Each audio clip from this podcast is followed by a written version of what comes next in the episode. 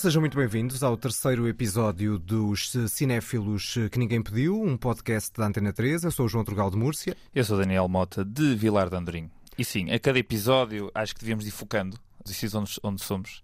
Uh, eventualmente vou dizer a minha rua e depois talvez o, o meu quarto, lá em cima. Muito bem. Vou tenho, algum, tenho algum receio que, que, as legiões de fãs depois comecem a correr, oh, oh, homenagear, oh. quiçá, o sítio onde nós nascemos e tal. Mas Qual, qual santuário? Não é? Sim, sim, sim, sim, no teu caso. Sim, exatamente. Sim. É isso. Santuário, não sei. Falta dizer também que o genérico e a marca sonora é do músico António Vasconcelos Dias, a imagem da designer Joana Pereira e os separadores têm a voz de Ana Markel e edição de Walter Santos. Ora bem, na apresentação do podcast, no primeiro episódio, nós tínhamos dito que o filme em destaque podia ser uma novidade ou um vencedor de Oscar. Um, nos dois primeiros filmes, nos dois primeiros episódios, tivemos uma novidade, um filme que tinha estreado umas semanas pouco antes do, do, momento em que o podcast foi para o ar. Desta vez vamos começar a viagem dos Oscars. O Oscar que ninguém pediu. O Oscar que ninguém pediu, vamos então uh, fazer uma viagem histórica pelos Oscars. Uh, cada episódio uh, em que temos um filme de destaque do Oscar corresponde a um ano, a um vencedor do Oscar de melhor filme, a uma cerimónia. And the Oscar goes to. And the Oscar goes to. And the Oscar goes to. Nomadland. Podíamos começar por aqui, mas não é por aqui que nós vamos começar, não é? Não, de todo. Vamos, vamos viajar bastante. Neste, aliás, vamos viajar até um tempo em que nem sequer se via os Oscars. Nem, nem se via e neste caso também não se ouvia. Porque vamos recuar quase 100 anos, vamos até 1929, à primeira cerimónia dos Oscars. Não só não havia imagens televisivas, não foi. Uh, a televisão praticamente não existia, na verdade, e também não foi. A rádio tinha muito peso na altura, mas também não foi transmitido na rádio. Foi uma cerimónia muito privada. Nós tentaremos ao longo destes episódios dedicados aos Oscars ter sons da, da cerimónia para a coisa ter mais ritmo desta vez não é de todo possível, porque não há sons, não há gravações, aquilo foi quase uma, uma reunião privada. Uma reunião de condomínio. Exato, quase, entre amigos, não é? Uma coisa cinco assim. minutinhos ali, está feito. Não foram cinco minutos, mas foi pouco mais. É? Foi um shot de, tantas, de cerimónia de Oscars. Uma dica que os cerimónias atuais podiam uh, escutar, fazer a coisa um bocadinho mais curta. Certo, mas também uh, muitas vezes o tempo que, de, que as cerimónias demoram são passadas em, em intervalos, em, intervalo, em, em momentos musicais e em intervalos, muitos intervalos, às vezes longos, porque também tem toda a questão da publicidade e todo o dinheiro que aquela cerimónia envolve. O que é que tu achas dos números musicais dos Oscars? Oscars em geral, João Turgal? Sabes que eu tenho sempre muito pouca. a gente que adora a parte. Eu sempre fui um aficionado dos Oscars, eh, enquanto okay. prémios, mas não pela parte nem glamourosa da coisa, nem pela parte. Feira da... das Vaidades não te. Não me interessa nada, não me interessa muito. Às vezes as pessoas dizem, ah, a cerimónia é fraca, é forte. A mim interessa-me, por acaso, gosto, gosto do fornezinho dos prémios. Que os prémios sejam justos, gosto daquela, daquela expectativa antes dos Oscars e depois do próprio momento em que eles são anunciados. O vencedor é A, o vencedor é B, e às vezes eh, fico indignado ou fico satisfeito. Agora, se a cerimónia é mais interessante, se os momentos de humor são mais interessantes, se os momentos musicais são melhores ou piores, não é uma coisa que me interessa assim tanto. Em Portugal é sempre preciso gostar bastante dos Oscars pós ver, né? Aquilo é madrugada certo. adentro. Exatamente, porque é, começa sempre uma da manhã e esta, esta, cerimónia, por exemplo, foi bastante mais curta, porque a última cerimónia, aquela do Nomadland, que há pouco ouvimos, foi bastante mais curta do que é hábito também por causa da pandemia, não é? Primeira vez que eu me lembro de acordar com. Eh, ou seja, quando é que ganhou o Crash e perdeu o aviador? Uh... Pai, 2004, né? Salvo erro. Eu lembro-me de acordar de manhã e a, notícia na rádio era. E o grande derrotado é o aviador de Martin Scorsese. E eu pensei, bem feita. Porquê? Porque eu nunca tinha visto o aviador, não, nem sabia quem era o Scorsese, mas toda a gente estava a falar daquilo e pensei, bem feita, perdeu. Mas essa referência é boa, sabes porquê? Porque o aviador tem tudo a ver com o primeiro vencedor dos Oscars. Aí está. Não, é, não se chama aviador, mas chama-se Asas. Uh, vamos falar um bocadinho deste filme, enquanto vamos ouvindo também um pouco da banda sonora. E se calhar podemos começar por dizer que a banda sonora é, por comparação com os dois filmes anteriores que destacámos aqui, a banda sonora é obviamente melhor, mas é quase por falta de comparência, porque entre qualquer coisa e Hans Zimmer, qualquer coisa será sempre melhor para fazer imagina, a banda sonora. Imagina se este filme a meio tinha um grito também. imagina. Como no Dune, não é? Exato. Ou um trompete louco, como uh, no Bond. Felizmente, Hans Zimmer ainda não era nascido em 1929 e, portanto, não podia estar a fazer uh, bandas sonoras. Uh, 1929, não, até antes, porque 1929 foi a, foi a cerimónia, mas a cerimónia uh, galardoava os melhores filmes de 1927 e dos primeiros, da primeira metade do ano de 1928. Era, era assim nas primeiras, nas primeiras cerimónias, não eram prémios de um ano, mas eram prémios de um intervalo de tempo. Era como se fosse um. Neste caso, até era um bocadinho maior, mas quase era como se fosse um ano letivo, digamos assim.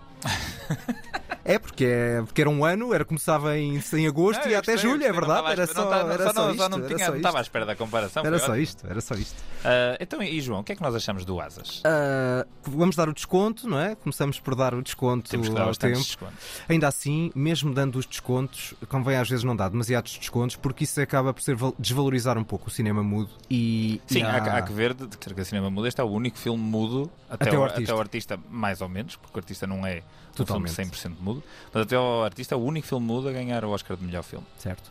Esta foi uma cerimónia onde houve dois eh, vencedores de melhor filme, se quisermos. O Asas ficou para a história como sendo o primeiro vencedor do Oscar, mas depois havia também um, um outro melhor filme, melhor filme cunho artístico, era um pouco assim esta a, referência, que era bem mais interessante, já vamos falar dele, mas para, para, não, para não, se calhar, para não desfocar, vamos abordar o Asas, que era um filme passado na, na Primeira Guerra, é? em que chama-se Asas porque muita, muita da, da essência é acompanhar um conjunto de membros da Força Aérea Norte-Americana e o melhor do filme está precisamente nessa na forma como consegue criar essas cenas aéreas com grande fulgor. Sim, sem dúvida nenhuma. O filme é essencialmente um triângulo quase quadrado amoroso. Exato, amoroso. Uma história de um quadrado amoroso, vá. Uh, dois amigos que apaixonam-se pela mesma mulher e depois têm que lutar juntos durante a Primeira Guerra Mundial. E é um quadrado porque depois temos uma amiga de infância de um deles, uh, muito Exatamente. naif, que faz tudo por, um deles. É um amor. Isto é um melodrama. É um amor, amor. O Asas é um melodrama puro do início ao fim. Fora as certo. cenas de, de, guerra que de facto estão extremamente bem feitas para a altura e até hoje continuam a ser bastante entusiasmantes. Uh, o filme é essencialmente um melodrama, um estudo de personagem, uma coisa muito naif, muito, muito ingênua. Uh, isto na superfície, porque eu acho que quando se tira esta camada superficial do filme, o que nós temos é, de uma ponta à outra, um, filme, um filme propaganda para enlistar no, no exército. Certo, chega a ser nacionalista de uma forma bacoca, não é? E acho que até teve o, o digamos, o alto patrocínio, ou pelo menos uma grande colaboração do exército, e percebe-se bem quando, quando se vê o filme que há ali um, uma promoção da América e do exército americano em si muito forte. Há uma sequência em particular que tem mais de 60 aviões e mais de 3.500 soldados, que são de facto soldados, ou seja, não são figurantes a fazer de conta de que são, são soldados que foram cedidos para, para este filme. Mas lá está, essa parte da componente aérea tecnicamente era muito forte e aí sim é que acho que podemos dar todo o valor até por causa da, da do momento em que foi feito, não é? No, no, final dos anos 20 não seria fácil fazer aquelas cenas aéreas com um realismo muito imponente para a altura que era. Realismo, realismo porque de facto foi a primeira vez que se filmaram eh, atores no, no céu, ou seja, de facto as pessoas estavam a voar, havia câmaras de facto montadas em aviões, ou seja, o tipo de, de suportes que ainda hoje são utilizados em filmes como como o Dunkirk, etc. Um, havia cenas em que as câmaras estavam montadas nos aviões e simplesmente filmavam os, os atores, os pilotos, a andar de um lado para o outro. Ajudou muito que o realizador, uh, de seu nome William, William H. Wellman, exatamente, tinha experiência de exército, tinha sido piloto e ele também sabia exatamente que tipo de cuidados ter, etc. Este foi um filme que teve, eh, apesar de toda a complexidade técnica uh, que o filme teve na altura, só houve dois feridos uh, ligeiros que resultaram de tantas cenas de, de ação e de guerra, etc certo? Com os próprios, lá está, com os próprios atores no ar e, e, e, acho que um deles que não tinha então, alguns tinham experiência de aviação, não é? Mas ouvi que não tivesse, não é? E portanto tudo aquilo terá sido difícil de construir. Eh, coisa que não, não, não era certamente com os mesmos meios que hoje são feitos, nem, nem de perto nem de longe. O, o filme tem. Para já é longo, não é? Falta Sim, dizer que é, horas, que é uma odisseia e é uma odisseia para o espectador uh, ver uh, este, este filme. uma aventura. Uh, e tem também um, alguns momentos de humor. Portanto, o filme anda ali um bocadinho a, a passear entre um melodrama romântico. Vamos chamar Parolo. Acho que é. E, uh, e os momentos de humor uh, com umas bolas de sabão, assim para sim, dar um tom sim, ligeiro sim. à coisa, acerca quando, quando eles estão em Paris, assim. Há uma longa sequência que parece que nunca mais acaba, isso, em, isso. em, que a personagem principal se embebede. E pelos vistos, o ator realmente se embebedou para fazer aquela cena. Ele, pelos vistos, pouco álcool tinha bebido na vida e bastou beber, beber qualquer coisa e, e ficou topsy-turvy. Depois, por sua vez, eh, há pouco de, eu referia que o filme, houve um outro filme a ganhar o Oscar de melhor filme, não o melhor filme, melhor filme, digamos assim, mas o melhor filme artístico, e esse filme, esse sim, eh, ficou na história como um dos grandes filmes da época e, se calhar, ao longo da história do cinema, e chama-se Sunrise.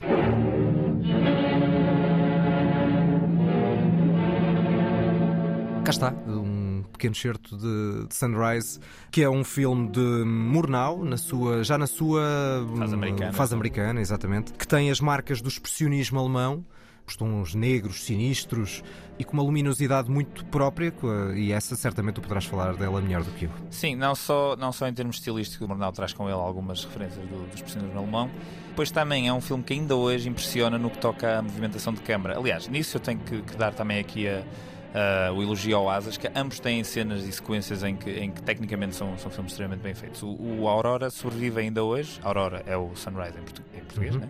sobrevive ainda hoje mais porque é uma história mais subversiva, mais interessante, mais, com mais camadas por exemplo, há, um, há, uma sequência específica em que os, os, intertítulos começam como que a derreter, a assumir o, uhum. o, a animação do que se está a falar. Tem uma cena de sobreposições inacreditável, que é a apresentação da cidade a meio do filme. As cenas no barco depois. Uh, Exatamente. Porque isto é quase. Quer dizer, é, um, é quase um filme de terror, não é? De, sim, sim, terror sim, dos sim. primórdios. Terror que social, era, quase. Exatamente. Que era um bocadinho também essa marca do, do expressionismo, que depois o Murnau uh, adaptou sem. Uh, há realizadores que quando vão para o Hollywood mudam o seu perfil, não, não não, não, não, não foi claramente o caso. Uh, se, se, compararmos o, este filme com o Nosferatu, não, não verdade, mais como não é, como não é sonoro, não é? nós nem poderíamos, poderíamos nem saber que um, era, que um era feito na América e o outro era feito na Alemanha.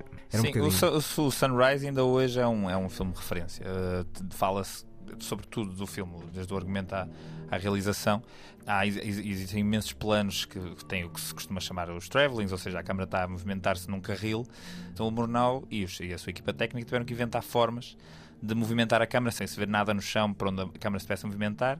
Então eles tinham um complexo sistema de, de traves em que a câmara deslizava amarrada às traves, enfim. Curiosamente, apesar de todo este, este avanço de engenharia, o filme que ganhou o, a melhor engenharia na altura foi, foi mesmo Asas. E aí eu tenho que dar.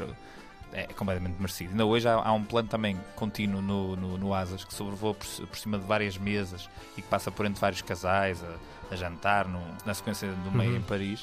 E esse plano, por exemplo, no último, no último não, mas no episódio 8 do Star Wars, que tu não viste, como a gente uh, sabe, pois, uh, foi referenciado. Ou seja, ainda, ainda hoje o filme tem, tem é evocado.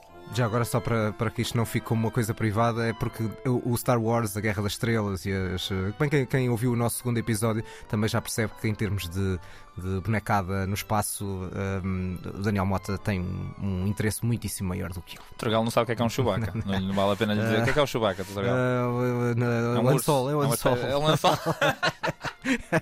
lençol. Muito bom. Não, não, não disse lençol, percebeste lençol? Disse Ansolo. Ansolo. Estava aqui a dizer muito personagens. Chewbacca é um lençol.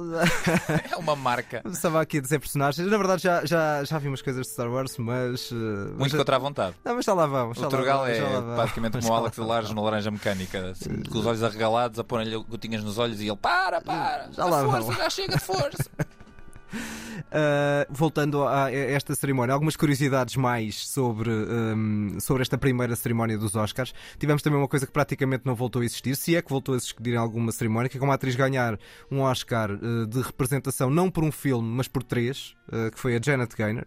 um dos filmes é este, precisamente, o Sunrise não se um, premiava necessariamente um desempenho, mas era tipo um ano ou um conjunto de desempenhos que valia mais do que propriamente uma interpretação particularmente especial num, num, num certo e determinado filme.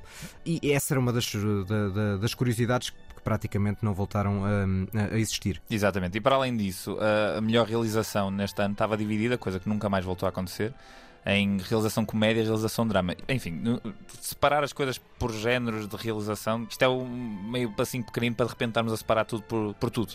De repente o, havia melhor relação de terror, melhor filme de terror, melhor filme de comédia, melhor filme de drama. de Ouro, Os Globos de Ouro fazem algo semelhante, mas, não, mas por acaso não separam na realização, mas, mas separam em filme. Mas, por é? exemplo, tu, tu, colocas um filme de terror em drama. Em qual delas? Em pois. drama, né? Em princípio eles vão colocar o Exorcista, né? Isso fosse o Scary Movie. Pois, eu, eu punha na comédia. Nunca é fácil catalogar as coisas, É. não é? Uh, ou seja, há, um- há um Oscar para melhor filme de animação e esse é fácil perceber uh, que que é animação, não é? Uh, é mais fácil de delimitar. Claro. Mesmo para documentário, às vezes nem sempre é fácil, porque há filmes que andam ali na barreira entre o documentário e a ficção e, portanto, não é assim tão claro. E aqui há uns anos o Oscar de melhor filme documental foi para uma série. Foi para o caso do O.J. Simpson. Ok. E era uma série de seis episódios. E não é um filme. Pois. Lá está, portanto, não é fácil de saber. Mas, de qualquer forma, isso, essa também foi outra daquelas coisas que também durou. uh, Durou- neste caso, durou um- uma edição. edição, exatamente. Mas Essa- os Globos de Ouro continuam a fazê-lo e volta e meia. Mas há- não fazem há casos- realização, fazem Sim, só mas filme, há é? casos ridículos de, de- de filmes que são colocados na categoria de melhor filme de comédia e não faz sentido nenhum. E o drama é igual, ou seja, não sei. Eu acho que é melhor filme e acabou, assim como. Eu ia ser controverso agora. Não, pá, pá, força, vai. Eu acho que não devia haver melhor ator e melhor atriz. Acho que devia ser melhor ator, ponto. E devia-se ter mulheres e homens, seja o que for, tudo na mesma categoria. Uh, Isso pelo menos resolve. Assim como há melhor realizador. Claro que aqui o problema seria, infelizmente, por causa de padrões machistas, ah, provavelmente ia haver mais atores nomeados que atrizes na categoria de melhor ator. Mas no ano do Nomadland eu não sei quem ganhava a Francis McDormand, por exemplo. Certo. Eh, Seria sempre complicado, porque, como estavas a dizer, a tendência natural seria haver, como há mais desempenhos masculinos, haver uma mais vencedores se é masculinos. tanto E mais seria muito desempenhos, há injusto, mais é? votantes. Há mais, mesmo votantes, deve haver mais votantes homens do que mulheres. E naturalmente os homens vão se identificar com performances masculinas. É mesmo assim que funciona. No caso da realização, quase que valia mais a pena ter a realização feminina e a masculina separadas E do, não do está, realmente. do que os atores, porque há muito menos realizadoras do que realizadores. E é uma questão, enfim. Não, Não- é, não- não é tradicional que eu quero dizer, mas é uma questão, enfim, já dura imensos anos. Basta percebermos que os dedos das duas mãos chegam para contar o número de realizadoras mulheres que foram nomeadas. É Sim. impressionante Sim. eh, o número mínimo e ínfimo de realizadoras mulheres que foram É nomeadas. que as únicas categorias que neste momento ainda se dividem por sexo é ator e atriz. Pode parecer mais evidente e se calhar é é uma forma também de chamar mais a atenção a- aos desempenhos femininos. aos desempenhos femininos, isso. mas a dada altura, para mim já não faz sentido. Eu espero que um dia deixe de fazer sentido, pelo menos isso. A propósito de injustiças, eh, uma delas ao longo da história da Academia foi a de eh, Charlie Chaplin, É que nunca venceu um Oscar de desempenho ou de argumento ou de filme propriamente dito. A única coisa que venceu foram dois Oscars, um especial e outro honorário de carreira, e curiosamente o prémio eh, especial foi neste, nesta primeira edição. Exato, com o filme O Circo.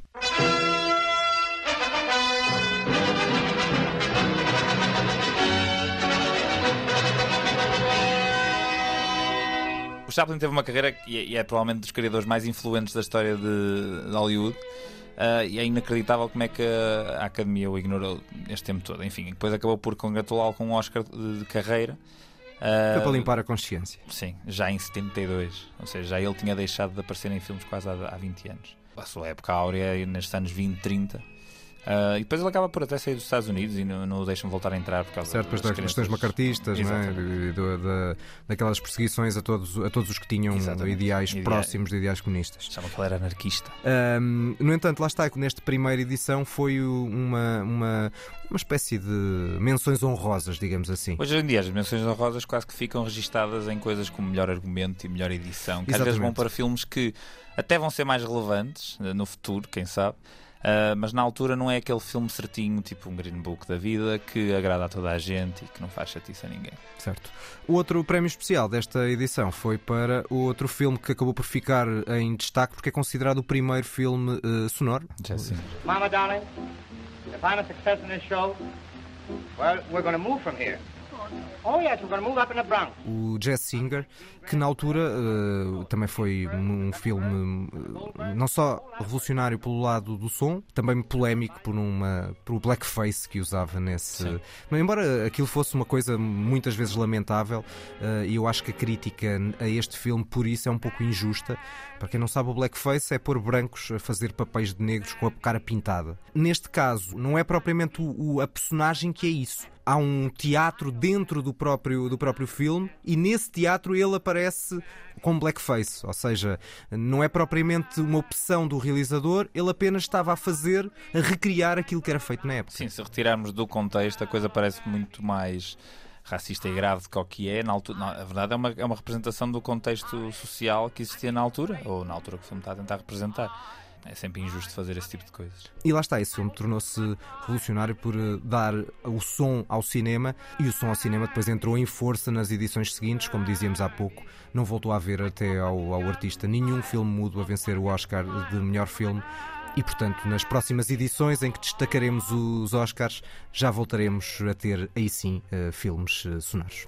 Uh, uma última questão acerca do Asas, o vencedor deste Ainda vamos ano, dar nota, ainda vamos dar nota. Que é, uh, Turgal, tu achas que o Asas, no fundo, no fundo, no fundo, é um remake do Pearl Harbor? Ou melhor, o Pearl Harbor é um, É um remake, remake. do Asas. Só que mudaram, a, portanto, a, a época, mudaram para a Segunda Guerra Mundial e, pronto, e fizeram ainda pior. Pá, se quiseres a coisa como um pastelão uh, melodramático uh, Certo, para, churada, para choradeira uh, Cheque. grande, acho que os dois estão lado a lado. E aí é mais fácil perdoar ao, Ao ao Asas, Asas, do que ao Pearl Deus. Harbor. Embora o Pearl Harbor também tenha uh, a invasão, eu acho que uh, tem alguma força. Sim, Uh, o Pearl Harbor é um desastre, por favor, não vão ver. Uh, quer dizer, vejam, pronto, tá, riam-se e tal. já, já, já estás a lançar a ideia de que podiam ser essas Podia as ser, escolhas, podia, as escolhas da segunda ser, parte. Pode ser. Mas para estás a falar agora, Não imaginaria sei, não que- sei, João. Eu, eu às vezes uh, lanço uma um- bola curva e tu depois não sabes o que é que de fazer à tua vida. Veremos, veremos. Vamos então uh, pontuar, não é? Desde a segunda edição damos sempre uma nota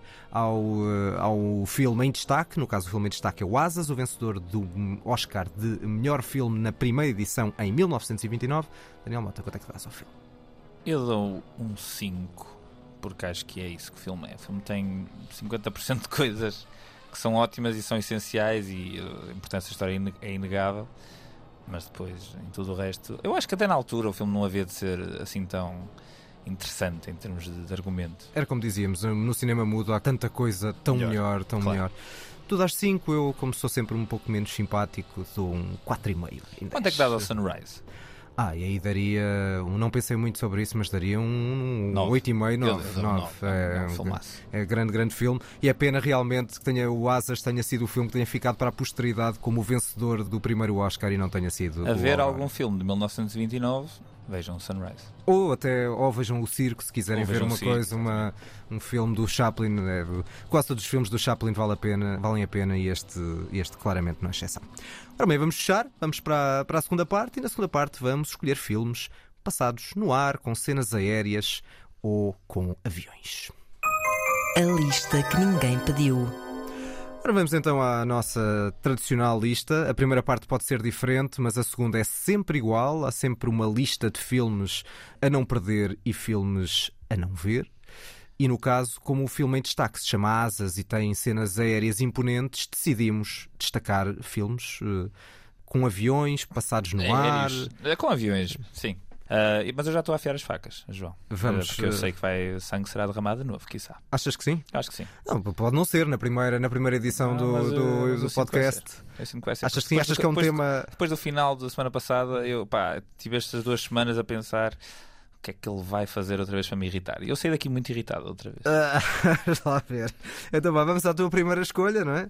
Vamos lá ver se não é o seu. Chegas, apresentas o primeiro filme e eu digo: Este filme, este filme que eu escolhi para, para não ver. Imagina, né? Ah, Imagina começar logo assim sim. para matar e eras tu desta vez a, a É. dar cabo de mim. Vamos então à primeira escolha do Daniel Mota para um filme a não perder. Não sei se queres fazer alguma introdução.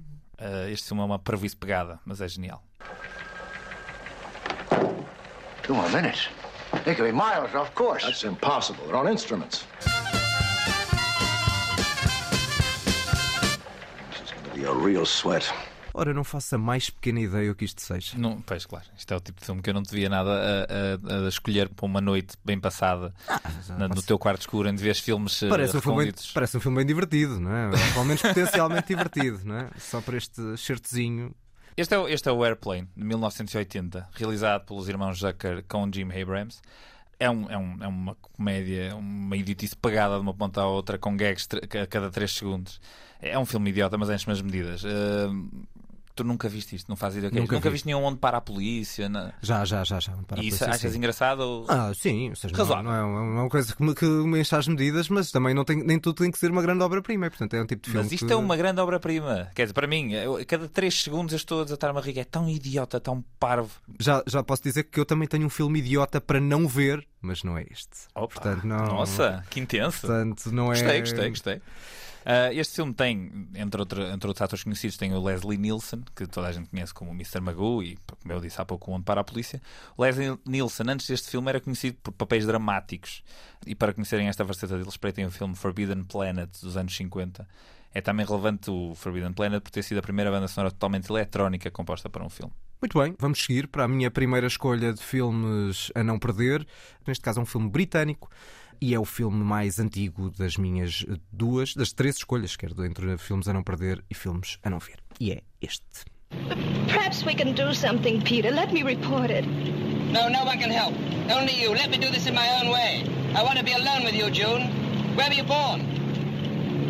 Boston? Mass? Yes. That's a place to be born. History was made there. Are you in love with anybody? No, no, don't answer that. I could love a man like you, Peter. Isto é o David, Dave Niven uh, dentro de um avião no início do A Matter of Life and Death. Nem mais, nem mais. Um belíssimo filme. Não sei se concordas neste caso. Adoro este filme, este filme é brilhante. Eu vi este filme há muito tempo uh, e não- eu já tinha visto alguns filmes do, do, do Paul Pressburger, que é o do realizadores que fez este filme, e este filme é, é um dos melhores filmes que eu vi deles. Acho que toda, logo esta cena te coloca muito, porque isto, já agora só para, para contextualizar, é uma cena em que o David Niven está num avião e, e- está à beira da morte, basicamente, e está a falar com uma telegrafista que o está, no fundo, a acompanhar nesta, nesta viagem final e depois gera-se ali uma pequena história de amor, uma cumplicidade, uma pequena história de amor que depois vai ter um caminho eh, celestial. Isto é, é- não é claramente um filme realista, eh, é há ali um lado surrealista depois e que é muito, joga- é muito bem jogado, não só do ponto de vista do argumento, o argumento é incrível. Como também a parte estética e contraste entre as cores de um lado, os tons sépia do outro. Ah, eu acho que é uma, um belíssimo filme, uma fantasia mágica sobre o amor em tempos de guerra que é, que é, que é O maravilhoso. filme, a dada altura, tem uma sequência passada numa espécie de uma escada infinita de ascensão ao céu. Ah, e essa escada, claro que não infinita, mas foi construída um cenário gigante em, em Inglaterra. Ah, e era um dos maiores cenários construídos à altura. O filme é, é- é brilhante, vejam. Vale muito a pena ver. Os atores estão incríveis, a banda sonora, tudo, tudo, tudo. tudo. Se não virem, o, o mal é vosso. Sim, Não é? não, não, é um caso de vida ou morte se vocês não virem Exato, isto. bem, ora bem. Fazendo, fazendo referência nem mais ao, ao título do próprio filme. Vamos para a tua segunda escolha. Agora sim, agora Vais sim, fazer- este é um dos melhores filmes de sempre. Ah. este é mesmo um dos... Não, este é o filme. Essa era a tua frase, era a tua frase no episódio anterior, não é? Sim, era sim, mas este é o filme que qualquer filme que nós analisamos no primeiro episódio de todos, ou seja, qualquer filme do James Bond, gostaria de ser. E achas que não foi. Portanto, achas que este é- nada, nada Este do é o universo Bond chegou aí. Este é o melhor filme do Bond que nunca é um filme do Bond. E portanto, anterior, Anterior. vamos Os três aninhos, mas anterior. Três aninhos, ou seja, final dos anos 50. 59.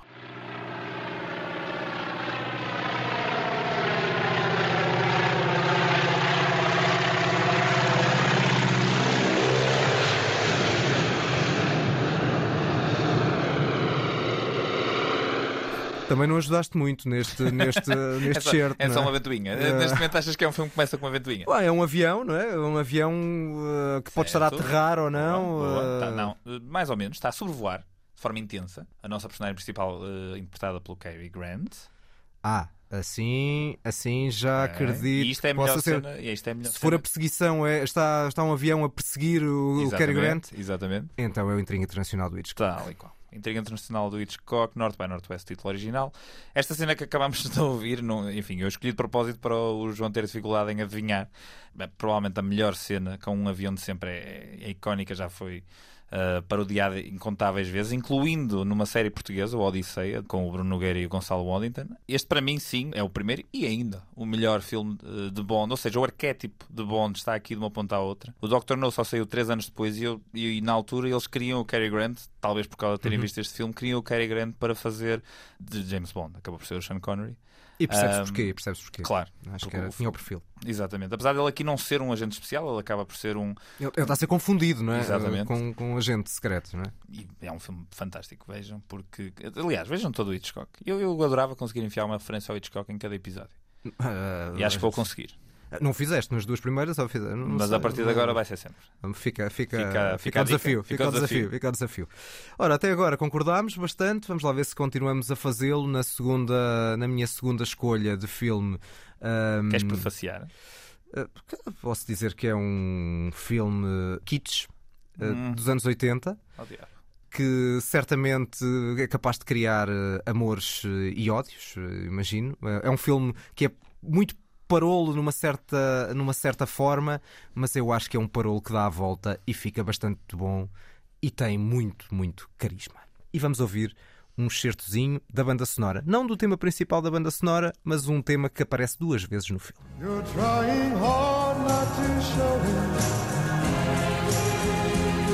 But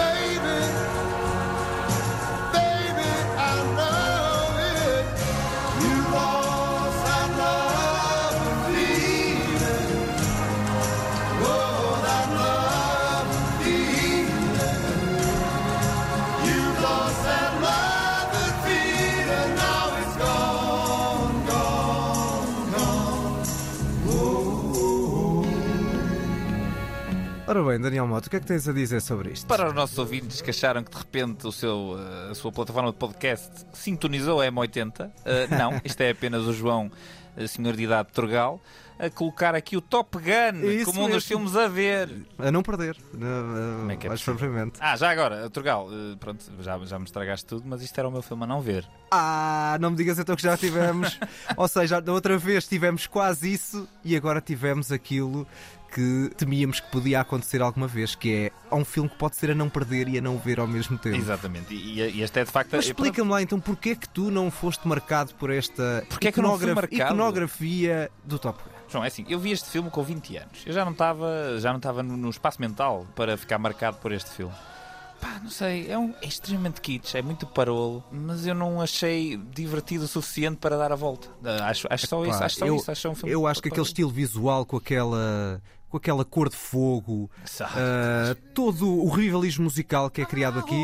Ouvimos Great Balls of Fire, ah, temos, uh, temos Otis Redding, temos, uh, temos Righteous é Brothers. É, de longe a melhor coisa do filme é, é o Otis Redding. É, eh, temos, temos o i5 uh, marcante que ficou depois para a história. I feel the need, temos, the need for speed. Sim, o filme é, é, tem imensas cenas Temos um certo, um certo lado irónico que aquilo pode ser considerado uma coisa meio machão e de, de pulsar da masculinidade, mas por outro lado também pode haver ali um toque de uma certa homossexualidade reprimida vida. E a uhum. propósito, ouçam um monólogo de Quentin Tarantino no, no filme Sleep With Me a dar precisamente essa teoria, a falar sobre a, a, essa homossexualidade reprimida aqui no filme do, do, do, Eu e do o Tony Tarantino Scott. discordamos completamente que o Tarantino ainda mais diz que o Top Gun é um dos grandes argumentos de, de Hollywood. Lá está. Uh, e, sim, portanto, Trugal, estou no lado certo, sim, não, tu e o Tarantino são pessoas com tanto em comum que eu até, uh... até fico desconfortável. Querem, eu sei. Filme de Tony Scott, não é? Ah, uma nota para o Tony Scott, um belo realizador de entretenimento desmiolado, sobreestilizado Ainda conseguiu fazer dois belos filmes: o True Romance, com o argumento do, do Tarantino, que supostamente foi um argumento completamente desventrado, e o, e o Unstoppable. Uh, sim, o Unstoppable, uh, aquele filme com um comboio que não para. Mas é uma injeção de adrenalina de 90 minutos, que eu acho um cinema de espetáculo puro e duro e era um, um belo realizador e foi uma perda. Eu acho, lá está, acho que o filme roça ao parolo, muitas vezes até pode ultrapassar, roça, roça. Mas, eh, mas eu acho que fica. Eh, há, há uma razão para este filme ter ficado na história. E dentro desse lado parolo, eh, eu acho que é um filme que vale muito a pena ser visto. No entanto, a questão é, João, tu queres ver o novo Top Gun? Não, não, não, não, não. Isso acho, também já. Essas, estas sequelas é muito. Eu, por exemplo, vi. Há sequelas que são boas, um exemplo, a do Trainspotting, mas tem que ter lá qualquer coisa que faça efetivamente sentido. E tenho dúvidas que isto agora já não vai acontecer. Sentido. É porque uh, o universo dos anos 80 será, fará sentido repeti-lo agora. Tom, tom, tom, tom, É isso que queres ouvir? Será Vamos, que vai ter? Se é isso que queres ouvir? Vamos a isso. Será que vai ter um remix? Se tiver, será certamente de muito mau gosto. Nem, nem George Moroder a fazer a música do, desta música que estamos a ouvir em fundo, o Take My Breath Away de Berlin, te emociona. Epá, imagina, isto é uma das canções favoritas da minha mãe. Uh, e nem eu, assim. Depois porque eu tenho receio do que é que a minha mãe fez ouvir esta canção. Uh, eu não quero pensar sobre isso. Pá, pois. Uh... Ah, pois, pois, né? Epá, mas não interessa, mas é uma música que diz muito à tua mãe. Isso... Tira-me a respiração, está ela a dizer neste momento. Uh, João, tudo bem? Tu, tu usas esta canção? O quê? Na tua, do teu diário, usas esta canção? Não. Admito aos nossos ouvintes. Não, não, não. Nunca não. houve uma altura que disseste, é mesmo agora. Não, mas. A fazer o jantar. Não, nunca ouvi. ou seja, eu já não me lembro de ouvir esta música por, ter, por eu próprio ter decidido. Até se me ouvir o Take My Breath Away. Ah, nem sei se isso alguma vez aconteceu. No entanto, é aquela típica música que quando tu ouves uh, Tira-te a respiração. ouço com agrado. Ouves, ouves com gosto. Pronto, quer dizer que significa, posto isto, que já não tens uh, filme a não, Não. a não ver. Uh, e portanto, que é o Top Vejam tudo que tem aviões. Uh, vamos então para a minha escolha a não ver. Há pouco eu dizia-te que a minha escolha a não ver era um filme idiota. Tu há pouco escolheste um filme que consideras idiota em bom. Sim. Este eu acho que é um filme idiota em mau e é, ao mesmo tempo, de um dos maiores realizadores norte-americanos da história do cinema. E é um filme do final dos anos 70. Vamos lá ver se consegues adivinhar isto. Vamos lá. Warner's? Who said Warner's? I heard it on that radio there. Radio's wrong.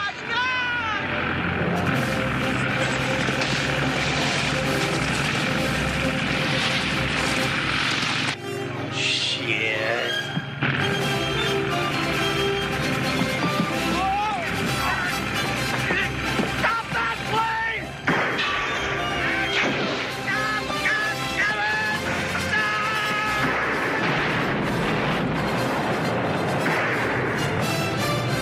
Não, Mota, tens alguma ideia do que seja isto? Uh, tem, tem porrada, tem guerra. Uh, dá mais, Tem tens, guerra. Tens que me dar mais. Tens que me dar Segunda mais. Guerra Mundial, paródia, Steven Spielberg. Ah, É de Spielberg? Segunda Guerra Mundial paródia. Não faço a mínima ideia. Ora bem, este filme chama-se 1941, Ano Louco em, em Hollywood. Nunca vi. Nunca vi. E é uma paródia que podia ter graça. Uh, basicamente é um, após Pearl Harbor, numa alegada tentativa uh, dos japoneses invadirem Hollywood e todo o frenesim, o caos uh, que se cria uh, um, em LA e em, em Hollywood. A premissa é A, engraçada. pre- a premissa é engraçada, sem dúvida. Depois a concretização, eu acho que é uma parvoíce do, do, do princípio ao fim. Podia ser um bom filme de sarcasmo sobre a guerra, não é? Uh, acho que o humor é duvidoso, não, não, não, não consegui achar piada nem, a nem às personagens, nem a- a- aos gags que, que ali constam. Há pouco dias e falavas assim de, de filmes divertidos, bem dispostos, assim um, um bocado uh, a perder o tom, mas em bom. Uh, e se calhar era o filme que há pouco tu escolheste, o Aeroplano. Eu acho que claramente não é, não é, não é este caso. É Então- um dos poucos maus filmes do Spielberg, às tantas. Exatamente. Eu, eu, não, eu acho que ele tem poucos maus filmes. Eu sei que existe muita gente que odeia a fase mais recente dele dos Ready Player Ones e não sei o quê. Eu acho que nada eu é acho que horrível, o Spielberg é tem, tem sempre coisas a acrescentar. E com isto fomos profundamente injustos numa certa maneira, porque acabámos por escolher em três episódios dois filmes a não ver. De Steven pois é, Spielberg. pois é, pois não é. escolhemos ainda nenhum para ver Sim. e escolhemos dois a não ver e Ah, foi. É pura coincidência, é pura coincidência. Eu, Malta, eu, nós, eu, eu acho. nós simpatizamos com o Spielberg. Eu simpatizo muito. muito. com o Spielberg. Eu acho o Spielberg dos realizadores eh, de Hollywood mais interessantes na, na encenação de câmara, por exemplo, uma coisa muito específica, mas ba- basicamente é a forma como a câmara se relaciona com os atores. E o que ele consegue fazer em todos os filmes, há alguns melhores que outros, como é evidente, mas em todos os filmes ele consegue criar encenações com a câmara, uma coisa que ele, que ele bebeu muito ao, ao Kurosawa, por exemplo, ao próprio John Ford. Uh, ele é dos realizadores mais criativos a usar a câmara em Hollywood e, é- e- e isso é um facto relativamente pouco celebrado do Spielberg. É celebrado em tanta coisa, efeitos especiais, não sei o quê. Mas a maneira como ele utiliza uh, o storytelling visual com o movimento da câmara com os atores é, é de mestre. E ele faz isso de forma brilhante. Mas pronto, fica a promessa. Foi o Tintin no outro dia, hoje foi 1941. São dois filmes que nós consideramos eh, fracos na- na- ao longo da longa filmografia de Steven Spielberg. Está prometido que em futuras edições, e teremos muitas edições para trazer filmes de Spielberg que nós eh, aconselhamos muito que as pessoas vejam. Posto isto, vamos para a parte final. Vamos embora. O Toca e Foge que ninguém pediu. Ora, o Toque e Foz que ninguém pediu, fazemos eh, referências curtas, breves, sobre as coisas que andamos a, a ver e que andámos a ver nas últimas semanas. Eu estou neste momento a rever de empreitada toda a série do Seinfeld. Eu sou fanático de Seinfeld. Não és o único, miúdo. parece que há, Há uma onda, há uma conheço, onda. É por- conheço muita porque- gente a fazê-lo. Porque ele basicamente chegou agora à Netflix e há muita gente à Netflix e que foram rever o Seinfeld. E eu nunca tinha, nunca tinha, ou seja, já não, já não revejo para aí há 10 anos. Eu, eu vi quando era pequeno eh, umas, umas 10 vezes as temporadas todas, era completamente obcecado. E agora fui rever, eh, não no Netflix, esta é a parte que me interessava mais falar, a parte geek chata, mas basicamente no Netflix a versão eh, que, que está lá apresentada, o restauro que está lá apresentado está em 16 por 9, ou seja, enche o ecrã todo, mas a versão original é em 4x3, que é aquele com os, os barras pretas, uma de cada lado, e essa versão original tem mais informação na parte de cima e de baixo da imagem. Ou seja, alguns gags visuais do, do, da série Perdem-se. desaparecem. Por isso, por favor, se conseguirem, vejam a, ou comprem, ou seja o que for, as versões em DVD do Seinfeld, que são as únicas que ainda têm essa, esse formato original. E outra coisa uh, que eu não vi esta semana, mas apesar de tudo é sobre cinema, eu acabei de ler agora o Making Movies do Cine Lumet, um livro em que ele basicamente detalha todo o processo de realização. Uh, de Behind é the scenes, um filme, é? exatamente. Pá, e é, um- é uma bíblia. Se querem saber como é que se faz um filme, se querem saber todo o suor, sangue e lágrimas de fazer um- uma película, leiam Making Movies do Cine Lumet. Não não estou a par de, de existir uma edição em português, uh, mas é essencial. Quanto a mim, eh, vou falar do candidato português eh, aos Oscars, Metamorfose dos Pássaros, de Catarina Vasconcelos. Acho que é um filme eh, curioso, é uma boa palavra, desde logo, porque é um filme, uma forma diferente, muito fotográfica e abstrata de falar de relações familiares ao longo de gerações. É é uma experiência autobiográfica da realizadora, alguns entre o documentário e a ficção. Eu acho que o filme consegue um, um certo sentido poético sobre, sobre a perda, sobre o binómio entre o nascimento e a morte e sobre os laços familiares, que eu acho que consegue ser muito bonito. Agora é preciso sobreviver aos primeiros 40, 50 minutos, que são o que na gíria se considera uma valente estupada. Diabo. Eh, acho- mesmo, acho que o filme é, é muito difícil de entrar, mas depois eu acho que vale a pena esperar porque aquilo que o filme tem para contar na fase em que mais nos emociona, eh, na fase mais poética, eu acho que é, é, é um filme que fica connosco. Posto isto, veremos se o filme prolonga o vosso recorde pouco invejável. E Quando digo vosso, digo português. Sabes qual é que é o é. recorde? Sabes qual é que é o Eu não recorde? estava a perceber porque é que dizias vossa. Já me tinha esquecido Juan Torgal, que, que está na presença de um espanhol, desculpa. E sabes qual é que é, qual é, que é o recorde? É nunca. É nu- nunca fomos nomeados para nada. Ah, Não é só o não ser nomeado, é dentro dos países que nunca foram nomeados para o melhor filme de língua estrangeira, Portugal foi aquele que se candidatou mais vezes, sempre sem sucesso. E, e então? Ah, pronto, é isto, é uma, uma curiosidade, uma pequena curiosidade. Que- Vamos que- ver se aumenta mais um ano. Essa... Tu, tu chega, repara, João, tu chegas Eu não estou, atenção, não estou a torcer num para que isso aconteça. Não, Não, isto estou é a torcer. Isso é- Bom, pessoal, antes de mais vão ver o Metamorfose dos Pássaros. Certeza Exatamente, é isso, absoluta é isso, é isso. Que, que é uma bela experiência. Ah, e se o Turgal fosse português, tinha sentido, se calhar, aqueles 40, 50 minutos de uma forma diferente. Enfim, Turgal, tu gostas de realçar eh, o facto do português. O português tenta, o português tenta, tenta, tenta. O português já vai lá chegar. Não, eu espero que chegue. Eu só estou a, só apenas estava a dar um, Não, um e- little piece of trivia. Era uma Oh, apenas of- uma, oh, yes. era uma pequena referência ao facto little de, reference. exatamente, era uma pequena referência ao facto de ser um dado que é factual. Mas dizes com, com, com gosto, estás a, estás a matar, estás a, estás a espetar a Nada faca e a disso, rodar. nada, e dizer, "Toma, nada disso, e toma." portanto até fica aqui o meu desejo de que seja desta e que a metamorfose dos pássaros de Se for Catarina nomeado um filme espanhol, eh, tanto. O ideal é que sejam nomeados um português e um espanhol. E portanto E temos dois, ganha? dois ibéricos, dois ibéricos. Ah, Pronto, e depois ganha A academia é que sabe, a academia que sabe. Mas tu estás a torcer por. pelo espanhol. Claro. Mesmo, mesmo que tu odeies o filme espanhol. Depende do filme. Ah, claro, filme. eu sei. Tem que, tem, não é fácil, só, só, só, só pensando em casos concretos. Portanto, eh, enfim, pronto, e é com esta, com esta questão ibérica que, que nos despedimos. Esta disputa. prometendo regressar daqui a duas semanas com mais um episódio de Os Cinéfilos que ninguém pediu. Nessa altura, muito provavelmente com um filme novo em destaque. Qual será? Veremos nas próximas semanas. Até lá! E já que falamos tanto da Primeira e da Segunda Guerra Mundial, e como diria a família Von Trapp do Música no Coração, so long, farewell, auf Wiedersehen, goodbye.